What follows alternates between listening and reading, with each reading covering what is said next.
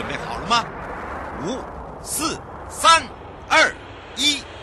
悠悠 Live Show 现在上拍。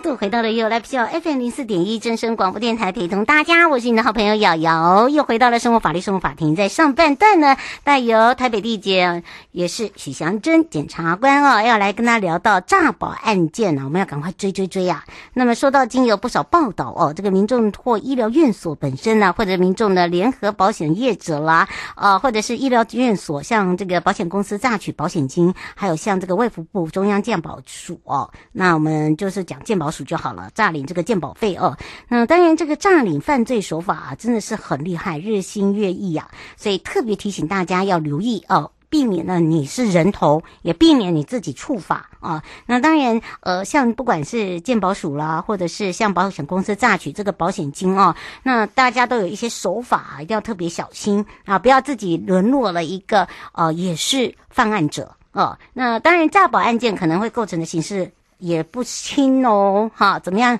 呃，会察觉到呢？还有我们肩颈的鼻子很灵啊。啊，大家不要以为耳朵更灵了啊！不要以为说不知道哦，一定会知道的。如果避免自己成为这个诈骗案件的犯罪嫌疑人的话，我要怎么样来全身而退，以及我们不要去触碰到这一块呢？我们也会来跟大家说明。好的，当然，生活法律庭看庭呢，呃，刚刚最新的是今天上午立法院进行了检察总长的提名邢泰州人事同意权投票。在十一点截止呢，十一点零三呢左右开始开票。在十一点零六分，邢太昭检察长出席了立委过半数三十三张的同意，最后获得六十五张同意票，将出任检察总长。那么在五月七号，也就是江惠民呃检察总长的任期满，那么总统蔡英文依法院组织法那第六六条第二项的规定，提名现任台湾高等检察署检察长邢泰昭为最高检察署检察总长。那么请立法院同意。之外呢，经由这个投票，任期四年不得连任。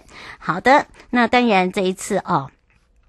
投票进行的同时啊，那么当然开票结果呢，已经同意以最高检察署检察总长，呃，由邢太昭检察长来担任。那么从一路走来始终如一哦，相信呃在资历方面呢是非常完整之外呢，也在未来呢也会有很多很多的呃大家。不管是社会大众，还有一些呃，这个大家所期许的哦，可以呃，真的很多的一个落实，尤其在这个法令上面、法条上面，会有一些这个生活法律的部分。好，待会马上回来，就回到了许祥珍检察官时间喽。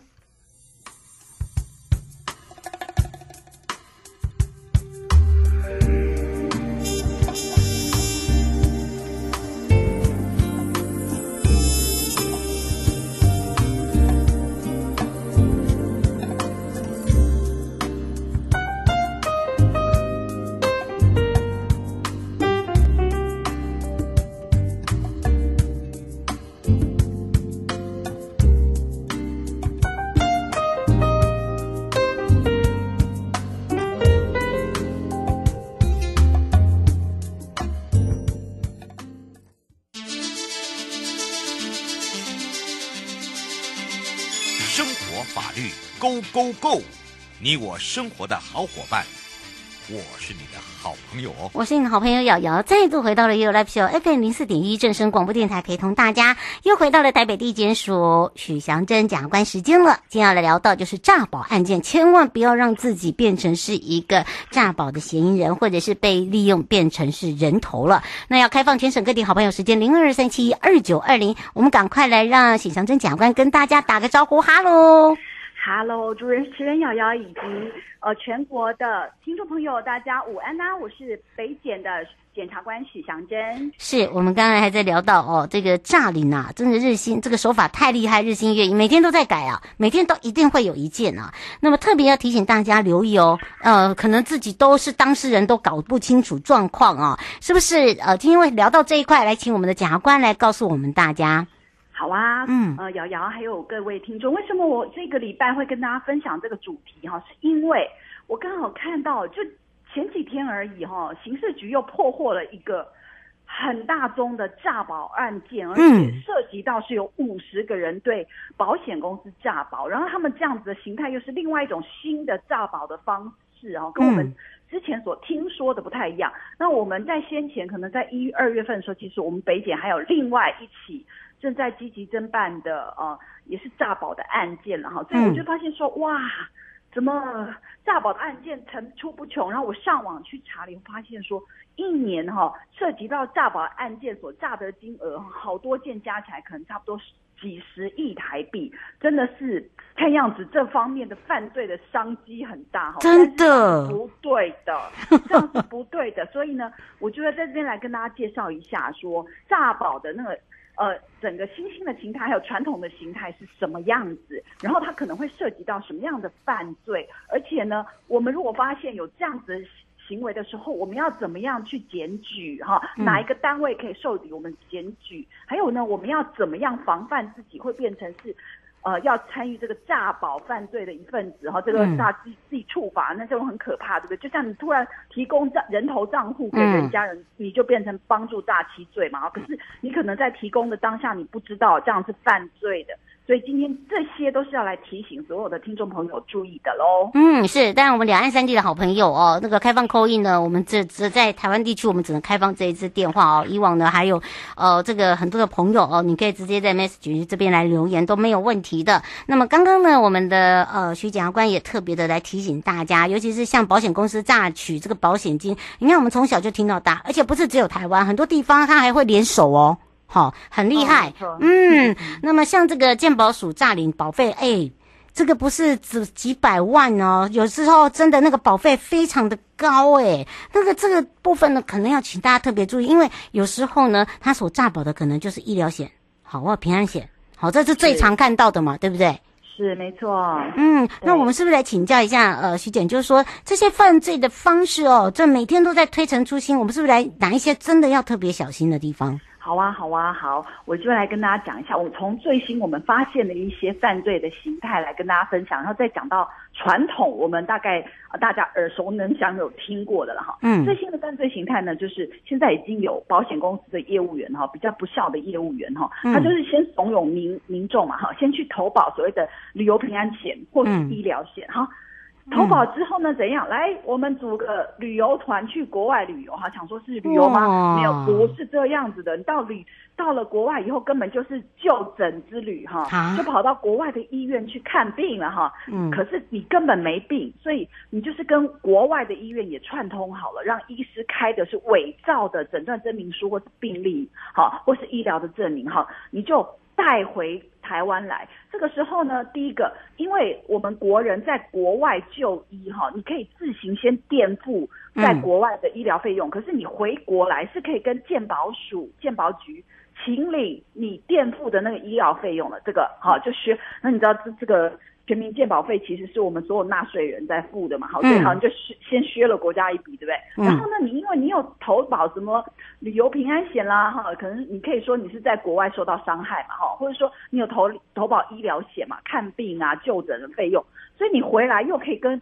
民间的保险公司再申请一次保险金的理赔。嗯哦，所以就你看，就是赚赚翻了，就是哎，真的耶，好像那个赚，对不对？剥剥洋葱，哎，你有没有觉得？是是是，没有错哈，这是我们最近看到的一种比较新型的太好赚的方式哈。另外一个，那就是民众也是一样，他先也是一样哈，有一定这都是有勾结了不孝的这个保险业者了哈，他先投保了民众的保保保了一个医疗险，嗯，好，然后这个民众呢，他本来其实只要那个。门诊就好了，哈、嗯，结果没想到呢，嗯，这个医院呢也跟他勾结，医院的医生也勾结，他就故意把他弄成是要住院，因为很多的医疗险必须要住院才会理赔，哈，嗯，或者说你要有开刀才会理赔，哈，或者说你住院后的门诊才会理赔，所以一定要住院。所以他你根本不需要住院，他就把你搞成是要住院，哈，然后呢，嗯、住院之后就又又要伪造不实的病历啦、医疗证明，哈，结果又拿这个东西又去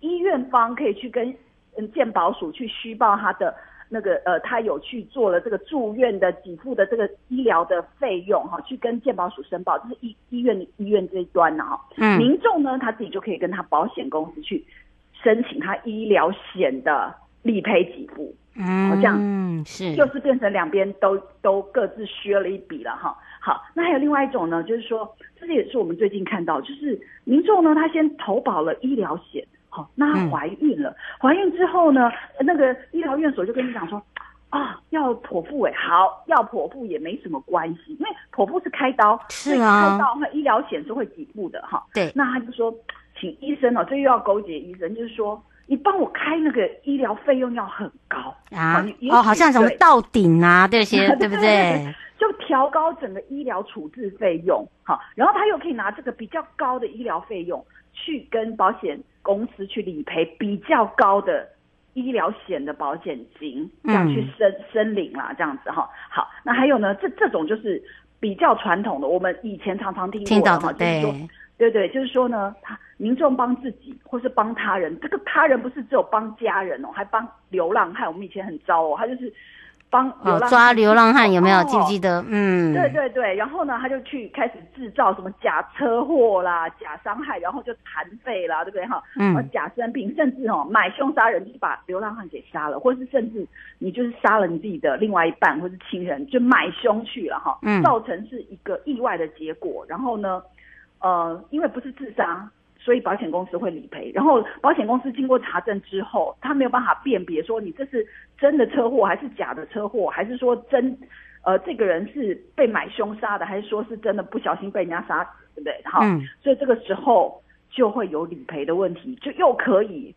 申请，因为你受益人如果说是自己的话，嗯，那就又可以跟保险公司申请相关的保险金，哈、嗯。还有另外一种就是根本没有就医，结果后来呢，就拿那个健保卡就借医疗院所去用，然后就是说有就医的记录，哈，那就变成说医医疗院所可以去跟呃健保署去申请他们的医疗费用。好，所以这个是跟健保署会申请的，然后诈领到国库的金钱，就是我们呃健康保险费所支付的这些金钱。对，嗯，是，所以你看看，你看到这么多，听到这么多，有没有觉得很害怕？不用怕，为什么呢？因为诈领案件呢，今天讲给你听，就是要你提醒你要小心。所以这些诈保案件呢，它构成的基本上都是刑事，对吧？啊，当然也会有民事，因为有损害赔偿啊。哦、你让我们健保署也是。对，受有损害啊，你就白白把钱给给了医疗院所，或者给了民众嘛，就在国外。嗯、然后当然保险公司也会有损害嘛，所以那是另外民事求偿的问题。但是刑事上的责任的话，可能会构成的就是，呃，刑法三百三十九条之四第一项第二款是三人以上加加重大欺罪，就是他们是共谋三个人。变成像诈欺集团一样、嗯、去诈保一个费用嘛，哈、嗯，那当然如果你是一个人、两个人的话，可能没有构构成三个人，不是一个集团的话，就是刑法第三百三十九条第一项的普通诈欺罪。当然，另外还会医疗院所会构成的，就是刑法第两百一十六条、两百一十五条的行使业务上登载不实文书，就是这些病历啦，或者医疗的资料、医疗证的这样的罪哦。嗯，是。何先想请教一点哦，就是说，呃，有时候这个长辈啊，他看不懂字，他的证件是放在这个呃家人的身上，然后被被被拿去做这些的话，那那是不是呃自自己的长辈就有事情？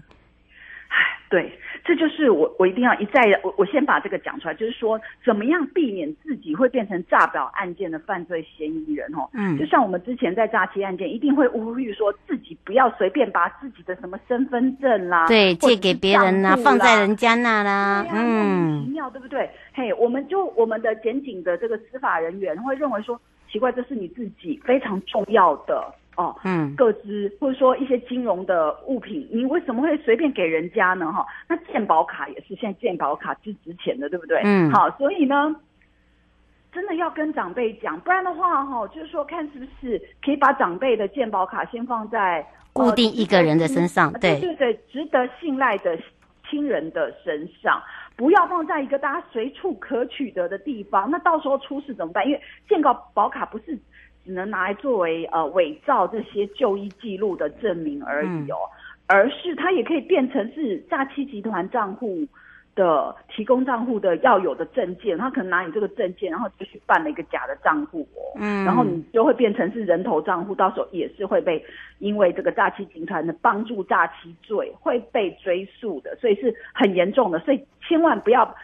轻易的把自己或是家人的健保卡提供别人使用。嗯，那还有呢，你也不能去要求。医师说：“你一定要帮我出具哈名实不符的这样子的病历或者是医疗证明，这样是有问题的，你会跟医师变共犯。还有就是不能应该去假就医或是假住院，然后去拿到伪造的。”呃，住院的证明，或是医疗证明，或是病历哦。嗯，王小姐想请教一个问题哦，就是说，呃，有时候，呃，就是说，呃，要请病假，公司需要病假，就要有那个，呃，这个出示证明。那请医生医院这样开，那那这样子也是有罪吗？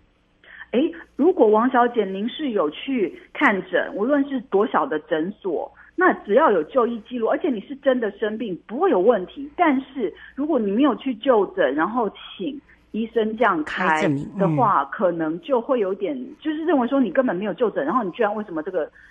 我知道有时候医生跟你交情好，可是这样子后续如果被查起来是会有问题的，你也会有问题，医生也会有问题，所以这个真的是要小心。还是不要了，哈，这个这个这个，要啦，对，真的生病要请假就去看个医生，反正感冒现在诊所都会愿意出具相关证明，或是你只要有药袋都好，我想。公司行号应该不会那么的计较吧？对，没错，对对。嗯，最后我们特别提醒大家的地方。好的，呃，我们其实哈有一个很棒的单位，叫做财产法人金融法制暨犯罪防治中心，他们是帮我们查了非常多的保险犯罪的一个机关、嗯、一个机构了。他们很会用大数据去搜证、去比对，帮我们破获了很多诈保案哈。所以呢，如果民众大家有发现有一些诈保的嫌疑哈的现象的时候，可以跟这个机关提出检举，当然也可以直接跟我们的地检署或是司法警察机关提出检举哈，以避免因为高额诈保，所以变成全民要买单。真的，这个买单下去是很可怕的哦哈。是的。所以呢，请大家要谨记在心啊，千万不要有一些小聪明。好的，也要非常谢谢台北地检许祥珍检察官陪伴我们大家解释的这么清楚，也让我们的民众可以更多的了解。我们就下次空中见喽，拜拜，拜拜。各位亲爱的朋友，离开的时候别忘了您随身携带的物品。台湾台北地方法院检察署关心您。